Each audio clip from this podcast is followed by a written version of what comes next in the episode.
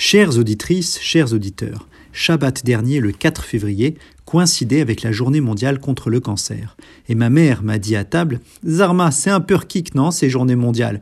On a l'impression que tous les jours, c'est la journée mondiale de quelque chose. Eh bien, tu sais quoi Le samedi, désormais, c'est la journée mondiale de ta mère.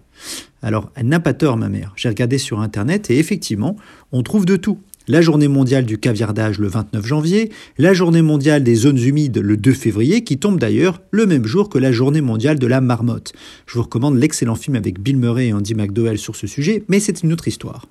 Bref, le 4 février, c'est la journée mondiale de l'intelligence animale et de la lutte contre le cancer, ce qui me permet d'attirer votre attention sur un sujet fondamental, l'augmentation de l'incidence des cancers à un âge jeune, c'est-à-dire avant 50 ans. Une revue publiée en octobre dernier dans Nature par une équipe de chercheurs de Harvard a en effet tiré la sonnette d'alarme sur ce phénomène mondial qui touche presque la totalité du globe et des organes. Le nombre de cancers survenant à un âge jeune a nettement augmenté depuis les années 90.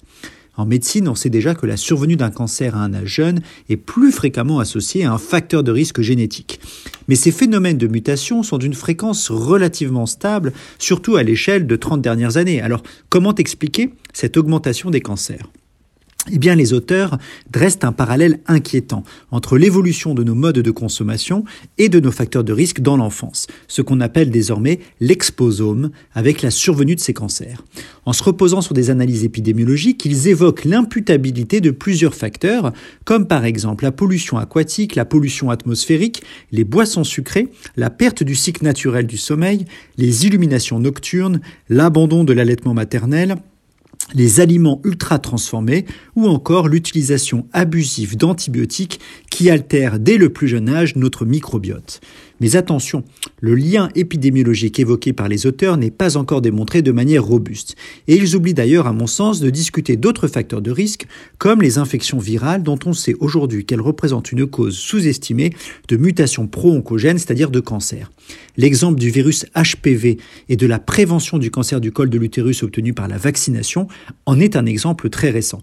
Ils passent aussi un peu vite sur l'inégalité des sexes, puisqu'en regardant attentivement les données annexes de leur étude, on se rend compte que l'augmentation des cancers touche encore davantage les femmes que les hommes.